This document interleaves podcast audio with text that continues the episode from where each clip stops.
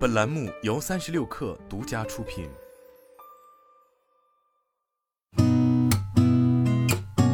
八点一刻，听互联网圈的新鲜事儿。今天是二零二二年十月十号，星期一，早上好，我是金盛。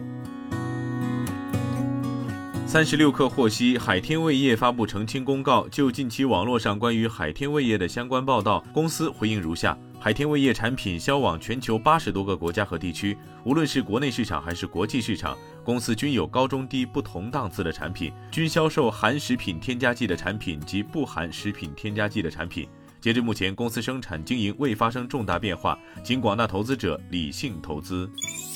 据中国基金报报道，节前央行给出的重磅利好正在全国各地不断落实中。十一假期复工后。多地住房公积金管理中心纷纷公告，根据中国人民银行关于下调首套个人住房公积金贷款利率规定，相应调整所在省市首套个人住房公积金住房贷款利率。据整理，目前已有杭州、无锡、郑州、南宁、石家庄、天水、吉林、泸州、襄阳、宜昌等多个城市发布相关公告。除了下调首套住房公积金贷款利率外，国庆节前一套政策组合拳还包括阶段性调整差别化住房信贷政策及居民换购住房享个税退税优惠等。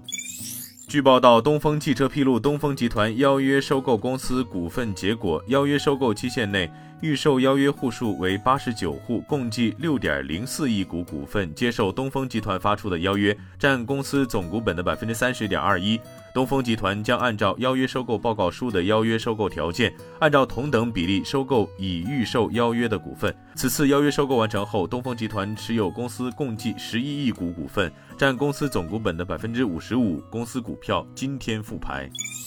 Strategy Analytics 最新发布的研究报告指出，专用元宇宙设备市场存量将在2024年达到一亿。到目前为止，市场主要是 VR 头显设备，AR 设备主要局限于企业市场。然而，随着更多面向消费者的设备发布，预计 AR 头显设备将推动未来的增长。2021年，AR 设备出货量仅占元宇宙设备的百分之一多一点，而到2027年，其占比将增长到百分之六十四。据券商中国报道，基金发行升温越发明显。据 Wind 数据统计，今天起十月排上发行档期的基金就有四十四只。具体看，十月首个交易周，十月十号，也就是今天至十四号和首个交易日，新发基金数量分别为二十五只和十六只。此外，若加上目前正在发行中的七十多只基金，当前新发基金数量就超过了一百一十只。新发基金亮点分成。除了有2020年度公募冠军赵毅等人气基金经理挂帅外，消费等超跌赛道也成为了公募布局对象。公募基金人士分析称，随着宏观经济形势整体转好，股市估值水平趋于合理，四季度有望迎来更多新基金发行。据澎湃报道，三星拟收购软银集团旗下芯片 IP 设计公司 ARM 一事或已实质性破灭。据报道，当地时间十月四号，软银集团创始人兼首席执行官孙正义与三星掌门人李在镕进行商谈，讨论了 ARM 和三星电子之间的长期合作，但没有提议三星投资 ARM。业内预计，三星拟收购 ARM 的计划已正式告吹。